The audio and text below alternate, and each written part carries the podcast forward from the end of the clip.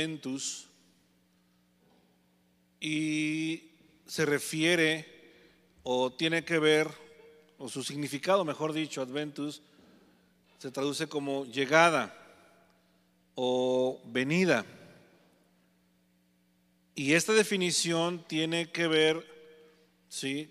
Con, o ilustra, mejor dicho, la imagen de victoria de esos generales antiguos, de esos reyes que salían a la batalla, que salían en sus campañas políticas a la conquista de otras naciones, de otros pueblos, y que al regresar después de su victoria, eh, eh, su reino o el pueblo que los esperaba anhelaba su regreso, su venida, su llegada. Y cuando estos reyes, estos generales antiguos lo hacían, traían consigo eh, el botín de guerra, lo que habían conquistado. Y luego lo repartían, lo repartían entre los suyos, entre la gente de sus naciones. Por eso eran, eran, eran esperados, esperaba la gente la llegada de estos conquistadores y que a su regreso el botín, los despojos de esas guerras fue repartido entre la gente.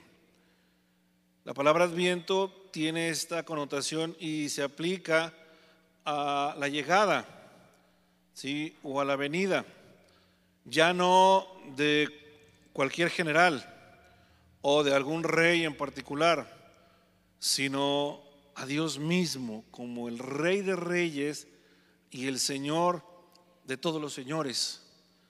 Aquel que está anunciado en las profecías eh, bíblicas y que se dice va a llegar, va a venir. Dios anunció la llegada del Mesías y tuvieron que pasar poco más de 400 años para que esta profecía tuviera cumplimiento. Hoy en este tiempo de, Adviento, en esta temporada, nosotros recordamos ese hecho. Recordamos la venida de nuestro Mesías, de nuestro Salvador. Yo no sé si ustedes estén de acuerdo conmigo, pero ha sido increíble lo rápido que se está yendo el año, la rapidez con que se fue ya prácticamente el año. Y estamos entrando en esta parte final del calendario. Y el tiempo de Adviento, hermanos, es un tiempo también, si bien es de espera, es un tiempo también de preparación para nosotros.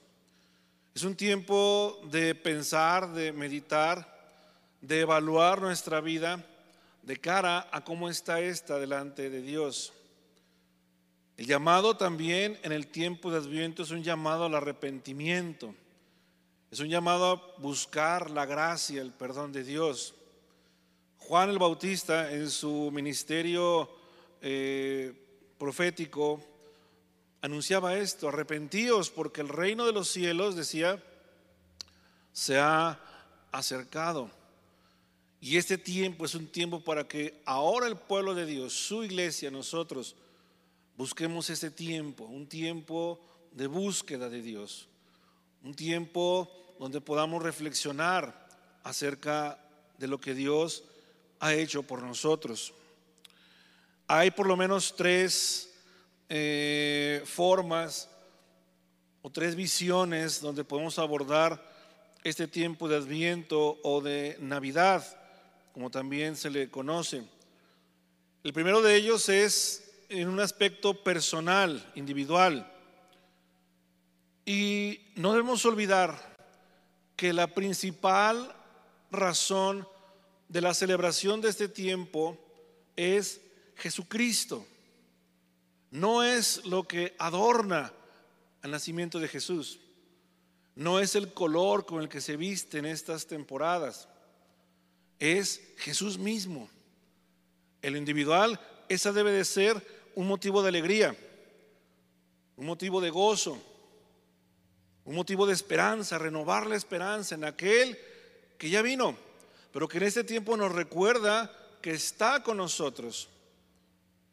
Para su iglesia, para su iglesia debe de ser el recuerdo de que un día el rostro de Dios, el rostro del Padre, del Dios único y verdadero, se reveló o se manifestó a los hombres en la persona de Jesús. Su iglesia debe de proclamar esta verdad.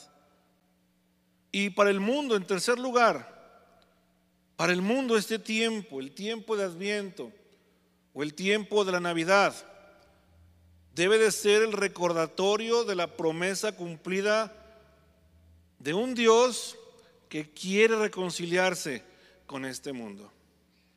Juan 3:16, parafraseando esta cita bíblica, podemos decir que de tal forma Dios sigue amando a este mundo que la gracia de su Hijo sigue estando disponible para que todo aquel que crea en Él no se pierda y tenga la vida eterna. En un tiempo tan convulsionado, en un tiempo como el que estamos viviendo actualmente, hermanos, eso se llama amor. Dios sigue esperando de este mundo que este mundo voltee su rostro a Él. Ahí está el camino de la gracia, está el camino de la salvación, está el camino de la redención, Jesucristo el Salvador. Dios no ha desamparado este mundo. Dios no ha cortado su brazo de misericordia para este mundo. Aún a pesar de lo que estamos viviendo actualmente, Dios sigue manifestando su amor a este mundo.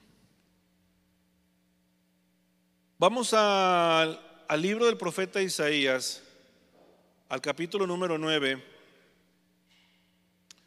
versículos del 1 al 7. Isaías, capítulo número 9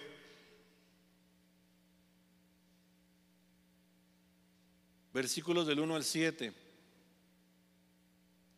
Ahí en su Biblia o en su dispositivo, ahorita seguramente va a estar proyectado también.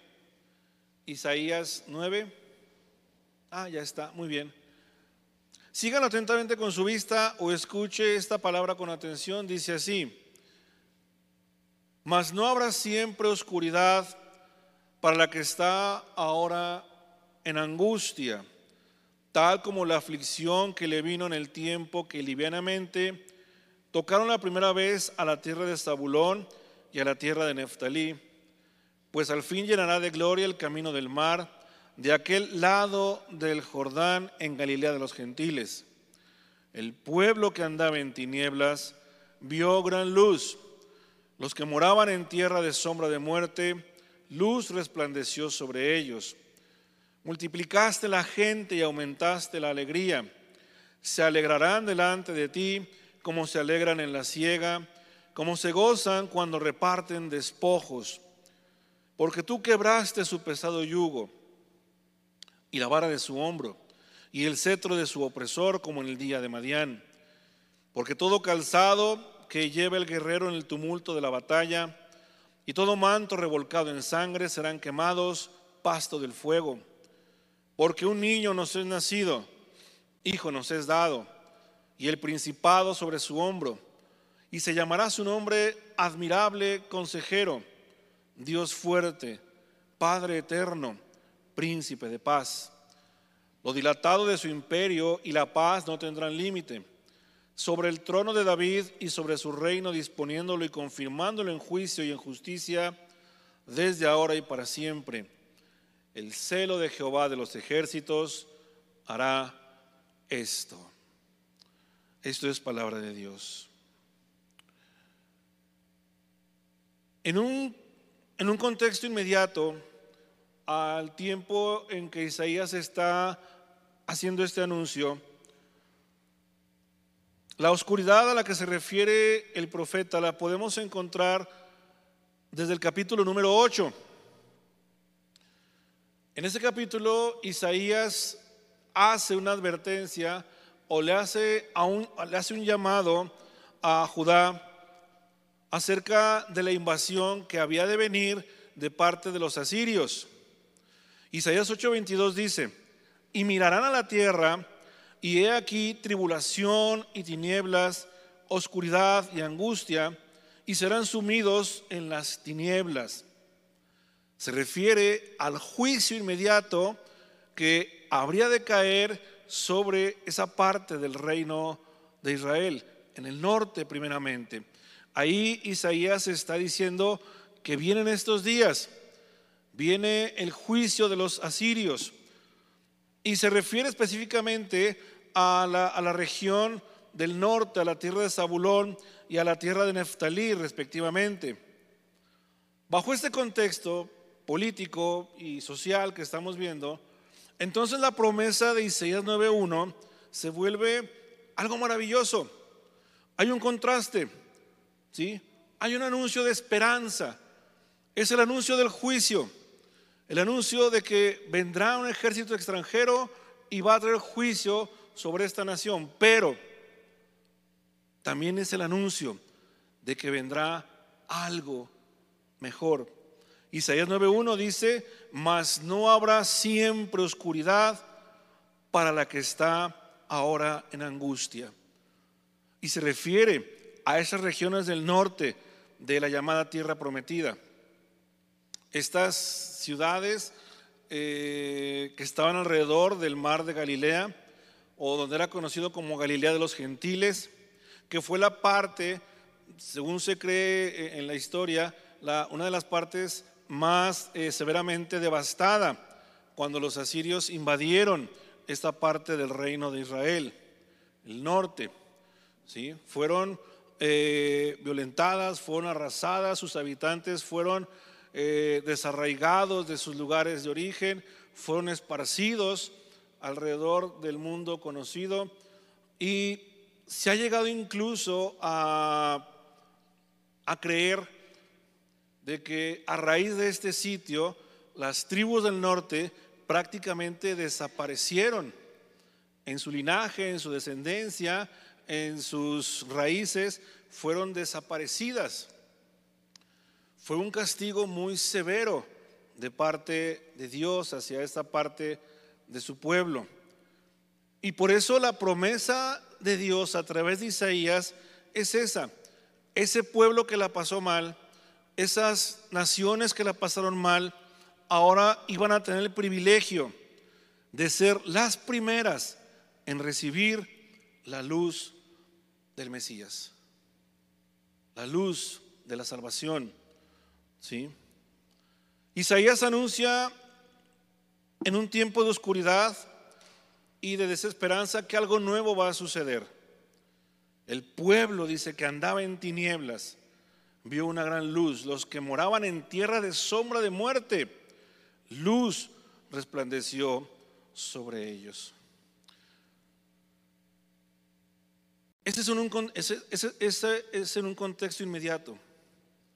Pero trasladándonos hasta nuestro tiempo, vemos, hermanos, que es una imagen del mundo actual. Hoy no nada más es una nación o un país el que está caminando en tinieblas. El mundo entero vive en tinieblas. El mundo entero sin Cristo, sin la luz del Evangelio, sin la luz gloriosa de nuestro Señor, vive en tinieblas. Las sombras de la muerte, de la violencia, del abuso, están hoy más que presentes en nuestro tiempo. Estaba escuchando una canción, bueno, una alabanza, mejor dicho,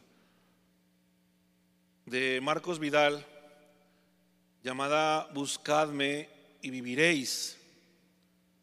Y la letra de este canto es tremenda. Dice Marcos Vidal en esta en algunas partes de esta alabanza dice, cada vez más violencia, más maldad en la tierra Parece que el amor ha muerto y la locura reina sobre la humanidad. Jóvenes acabados, niños abandonados a precio de placer y decidiendo solo el interés. ¿Dónde quedan la justicia y la venganza? ¿Dónde quedan el castigo y la razón? ¿Por qué callas tú, Señor, y nos olvidas? ¿Cómo puedes permitir tanto dolor? Dime dónde está aquel Dios, el Dios de Elías, que de vez en cuando se dejaba oír. ¿Cuánto tiempo tardará aún tu espíritu en venir? ¿Dónde están? En otra parte de la, de la letra dice, ¿dónde están aquellos hombres como Elías que dejaron todo por seguirme a mí, que rompieron compromisos con el mundo, solo, solo por agradarme a mí? ¿Dónde está ese niño que mató al gigante? ¿Dónde están los sucesores de Josué? ¿Dónde están esas mujeres entregadas como Esther? Jóvenes acabados, niños abandonados a precio de placer. Es una letra muy actual de nuestra sociedad.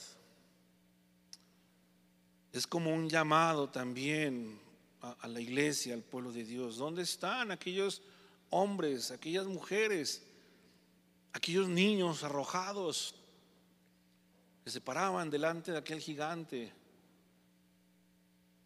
Y bajo ese contexto, hermanos, el mensaje de Isaías cobra especial relevancia, porque en medio del caos que hoy reina, y no es ser propagandista de, malas noticias, es la realidad que hoy estamos viviendo. Pretender que estamos eh, eh, eh, viviendo en una, utopía, en cosas que todo está bien, es una mentira. Lo cierto es que hoy las cosas no están nada bien en el mundo. Y en medio de, este, de este panorama, el mensaje de Isaías es, algo bueno va a suceder. El pueblo dice que andaba en tinieblas, vio gran luz los que moraban en tierra de sombra, de muerte, luz resplandeció sobre ellos. Y es que, hermanos, con el anuncio de la luz vienen épocas diferentes, épocas de ciega. Representan tiempos de alegría. Cuando se anuncia que algo bueno va a suceder, entonces nuestra esperanza vuelve a crecer cuando se anuncia que hay un futuro mejor, que hay un porvenir diferente, nuestro ánimo también cambia. O seamos, pongamos un ejemplo muy práctico. Cuando te dan una buena noticia, ¿cómo te sientes? Cuando te dicen, algo, algo va a suceder, ten fe, espera, aguarda. Y luego eso sucede. Sientes que tu confianza vuelve a crecer. Dices, ah, sí es cierto, Dios está con nosotros. De verdad Él cumple sus promesas. Y ese es el anuncio, es el eco potente de lo que está diciendo Isaías. No todo va a ser siempre malo. Hay algo bueno que va a suceder. Y eso, iglesia, es para que nosotros levantemos el rostro y digamos, sí, Señor, en ti, en ti esperamos porque en ti está nuestra confianza. Ahora el yugo de la esclavitud, del oprobio, se había quebrado. Representa liberación. La vara del hombro de la que habla el profeta, que se utilizaba para guiar a los bueyes en la siembra, ha sido rota, se quebró. El cetro que oprime ¿sí? Ahora trae libertad, porque tú quebraste su pesado yugo y la vara de su hombro y el cetro de su opresor, como en el día de Madián. Esa luz, hermanos y amigos, esa luz de la que habla el profeta, apunta y anuncia, no a tiempos políticamente buenos, no es un anuncio de que socialmente las cosas van a cambiar, de que la economía va a cambiar. De hecho, no fue así en el tiempo de Isaías. Vino el juicio. A lo que se refiere Isaías, a, esa luz, a eso mejor que viene, apunta a un niño llamado Emanuel, que traducido es Dios con nosotros. Es interesante cómo se le da este título a nuestro Señor. Dios siempre ha estado presente en la historia del hombre, pero ahora se anuncia como Emanuel, Dios con nosotros, Dios con los suyos. Y se le dan varios nombres, admirable, consejero. Hay quien, hay quien no hace esta separación y le da un solo título, admirable consejero. Es lo mismo. Es Dios fuerte, es un Padre eterno y es el príncipe de paz. Es el misterio, hermanos.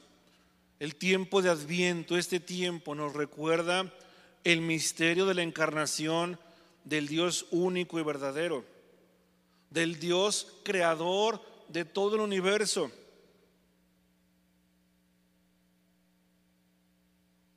Creo que lo he repetido muchas veces, no sé, pero, ¿o será que yo tengo mucha imaginación? Pero a veces no es, es difícil alcanzar a comprender con nuestro pensamiento lo que es Dios. Quiero que pienses una vez más en esto. Dios como el Todopoderoso, el que vive, el que reina en la eternidad. Dice la Biblia, y es impactante, el que despliega como cortinas, como carpas los cielos. Así como cuando sales a tender tus sábanas y que las pones a lo largo del tender. Imagínate a Dios haciendo lo mismo. Dice, el que llama a las estrellas cada una por su nombre el que dice la Biblia que nada pasa, no se mueve nada si no es por su voluntad. Estaba leyendo el otro día Job y bueno, en ese diálogo que tiene con Job al final casi del libro, hay una parte que a mí me sorprende cuando dice, aún Él ordena a los rayos Qué increíble. Bueno, ese Dios, quiero que veas esto, ese Dios en su amor se hace uno como nosotros. Es un misterio impactante. Es un misterio que está envuelto en amor, que está envuelto en humildad. Porque ahora ese Dios en la persona de Jesús, la persona de ese pequeño niño, y que después creció, siendo lo que era, no vino a servir, sino, perdón, no vino a ser servido, sino vino a servir, vino a dar, dio su vida. Y luego compartió con nosotros esa victoria que tuvo en la cruz, como asemejándose a esos generales que platicábamos. Solo que ahora los despojos de esa victoria es salvación, sanidad, vida eterna, adopción para, para Dios. Pablo dice, hablando de este tema en la carta a los filipenses, dice, siendo por naturaleza Dios, no consideró el ser igual a Dios como algo a que aferrarse. Por el contrario, se rebajó voluntariamente tomando la naturaleza de siervo y haciéndose semejante a los seres humanos. Y al manifestarse como hombre, se humilló a sí mismo y se hizo obediente hasta la muerte y muerte de cruz. Por esa razón, hermanos, la celebración del Adviento y la celebración de la Navidad para nosotros como cristianos siempre debe de ser especial, porque el centro de esa celebración debe de ser Jesucristo, el Hijo de Dios. No debe de ser el color, no debe de ser la fiesta. Y no estamos hablando en contra de eso. Pero que no se nos olvide que a donde apunta la historia, a donde habla el profeta y a donde se encamina todo es a la figura de nuestro redentor. Ahí, ese debe ser el centro de toda celebración. El centro de nuestros pensamientos deben de estar encaminados hacia el Hijo de Dios. Dios, al hacerse semejante a nosotros, Dios sabe y conoce perfectamente ahora nuestras debilidades y nuestras necesidades. Y este, les decía en la mañana, parece ser otro misterio de su encarnación. Sabemos que Dios todo lo sabe, es omnisciente, es omnipresente, es eterno. Pero ahora, en la persona de Jesús, Él siente lo que tú sientes. Él se identifica con nuestras debilidades. Por eso cuando clamas a Dios, cuando oras a Dios y le dices, Señor, escúchame, mira mi necesidad, Él ya lo conoce. Él ya lo sabe porque en Cristo ese Dios ya lo experimentó. Si hay alguien que sabe lo que es la tristeza, si hay alguien que sabe lo que es el dolor, si hay alguien que conoce lo que es el quebranto, el desánimo, la angustia, la ansiedad, si hay alguien que sabe y conoce todo esto que nos aqueja como seres humanos, hermanos, ese es nuestro Dios y Señor. En nadie más te vas a poder identificar tus tristezas, tus quebrantos, tus angustias, tus ansiedades. Él también las conoce. Por eso el título de Manuel, a la luz de todo esto, parece que nos da una razón del por qué se le llama así. Dios está con nosotros. Por eso vale la pena hacerse una pregunta. ¿Cuál es el Jesús que celebramos?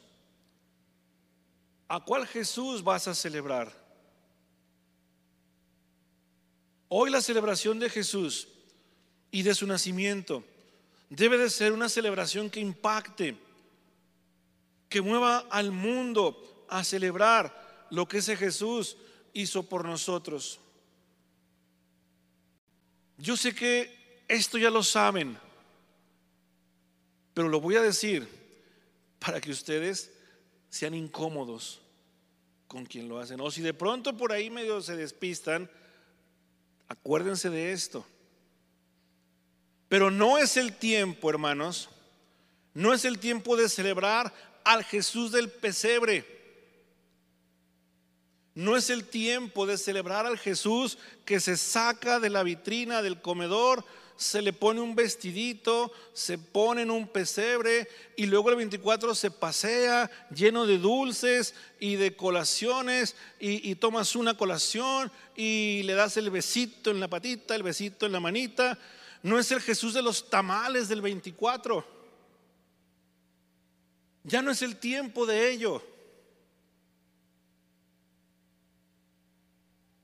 Yo lo siento por aquellos que están esperando ese día para Vamos al rosario de la abuela, sí, vamos a los tamales. Tampoco es el tiempo, hermanos, de celebrar al Jesús social, al Jesús del estatus, al Jesús del pretexto para la fiesta y el desenfreno, al Jesús que es el pretexto para las posadas, al Jesús de los brindis, y que bajo ese argumento la celebración a las reuniones se conviertan en fiestas mundanas, en fiestas eh, eh, paganas. Tampoco es el tiempo de celebrar al Jesús de las redes sociales. Ese que se presume de pronto como si fuera eh, un objeto o un artículo para presumir.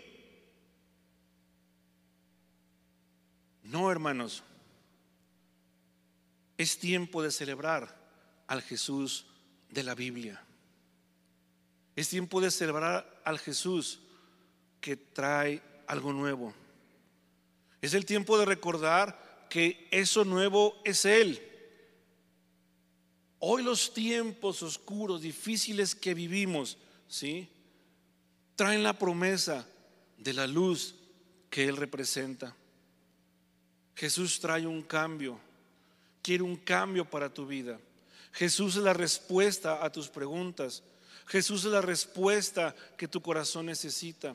Jesús es la respuesta para un hogar eh, con problemas. Jesús es la respuesta para un joven confundido. Jesús es la respuesta para una economía eh, eh, mal administrada. Porque Jesús trae todo un cambio de vida en sí mismo. En Jesús hay gracia, hay salvación, hay perdón de pecados. En Jesús hay sanidad. En Jesús está el inicio de una nueva era, donde Él será para siempre exaltado. Quiero terminar con lo siguiente. Y es algo que no, no puedo dejar de mencionar. A lo mejor a ti te va a parecer un poco repetitivo, vas a decir, ay, otra vez, y dale con lo mismo. Pero el tiempo que vivimos actualmente es un tiempo de mucho temor. Es un tiempo que provoca mucha ansiedad. Es más, creo que es un tiempo en el que ya no te permites planear a largo plazo. Porque no sabemos qué va a pasar. Hay miedo allá afuera. La cuestión de salud que estamos viviendo, no hemos salido de ella. Hoy se anuncian, esta semana salió el anuncio otra vez se disparan las alarmas, no solo aquí a nivel local, a nivel mundial. Otra variante de este coronavirus.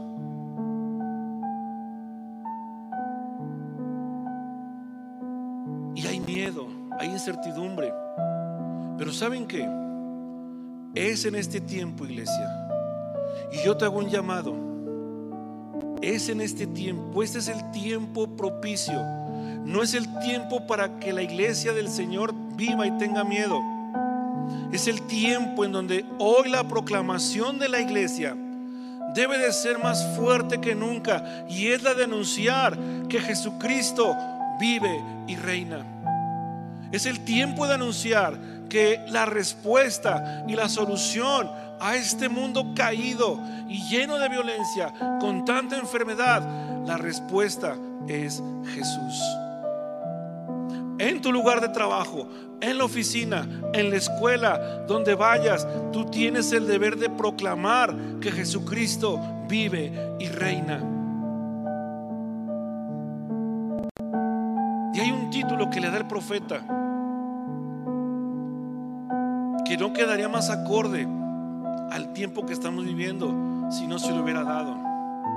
Jesús, el Mesías, como príncipe de paz. Jesús es la paz que el mundo necesita. Es la paz que tu hogar necesita, que mi hogar necesita.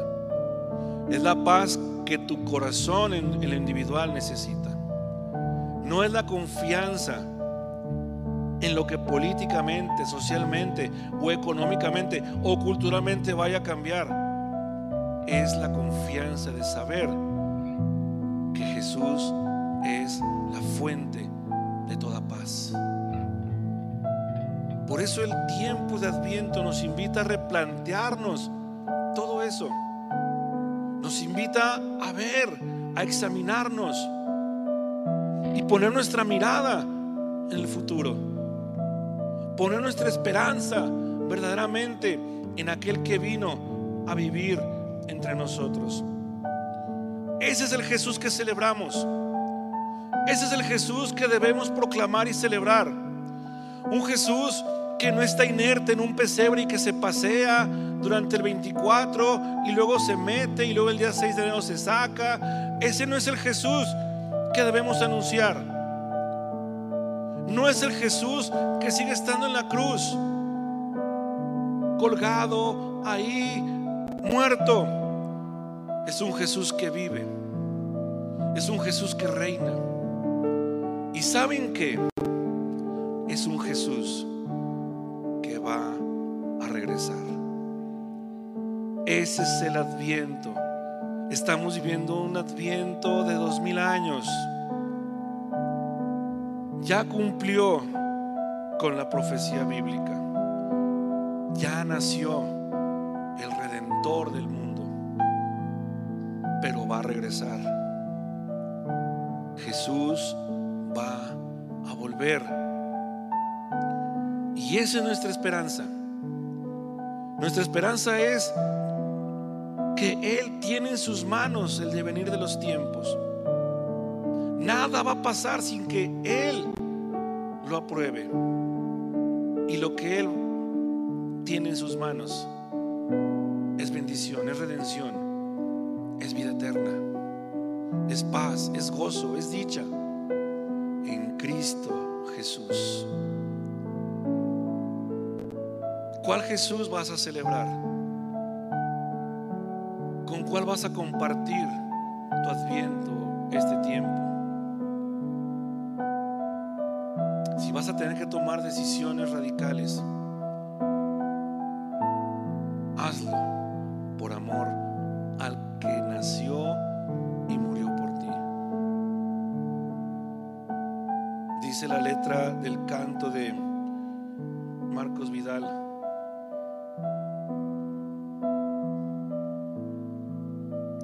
¿Dónde están aquellos hombres como Elías que dejaron todo, todo, todo por seguirme a mí? Que rompieron compromisos con el mundo, que rompieron compromisos con el mundo, solo por agradarme a mí. Póngase de pie un momento.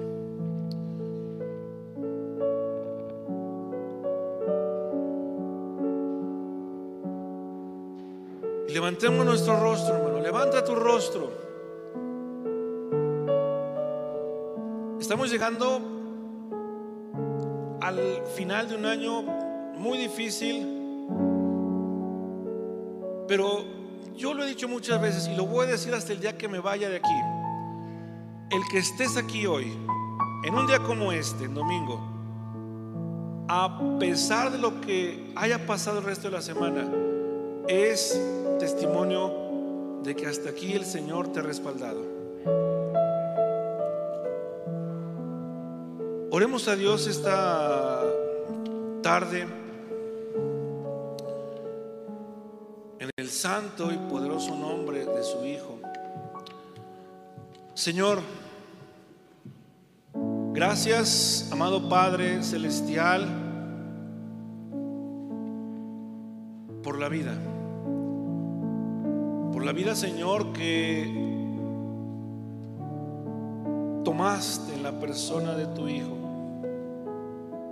Quienes éramos nosotros para que con semejante acto de amor te fijaras en nuestras vidas, Señor. ¿Qué somos, Señor, en esta creación? ¿Qué somos, Señor, para que nos amaras de tal manera? No lo merecemos, Señor. Hemos fracasado, Señor. Nos hemos equivocado. Hemos hecho las cosas muy mal, Señor.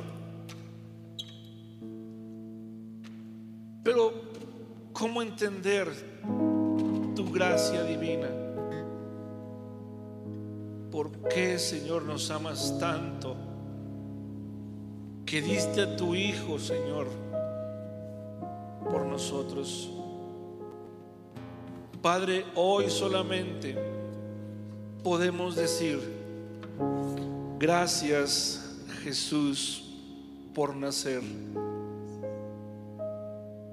Gracias, pequeño Jesús, por nacer en semejanza a nosotros. Señor, ayúdanos a vivir este tiempo de adviento con una mente y un corazón renovados. Ayúdanos, Señor, a refrescar nuestro compromiso, a hacer nuevos votos de santidad y de obediencia a tu palabra. Ayúdanos en este tiempo de adviento a verdaderamente desechar y dejar atrás las cosas viejas de nuestras vidas, los viejos hábitos, las viejas formas de ser, las viejas apatías, las viejas indiferencias, Señor. Reviste a tu iglesia, Padre, en estos tiempos difíciles y complicados para ser verdadera luz y sal de este mundo. Que en medio de estos tiempos difíciles nuestros labios no callen, que Jesucristo es el camino, es la verdad y es la vida. Padre, en esta hora bendice a tu iglesia aquí presente. Bendice a esta heredad que es tuya, Señor. En el nombre de Jesús. En el nombre de Jesús.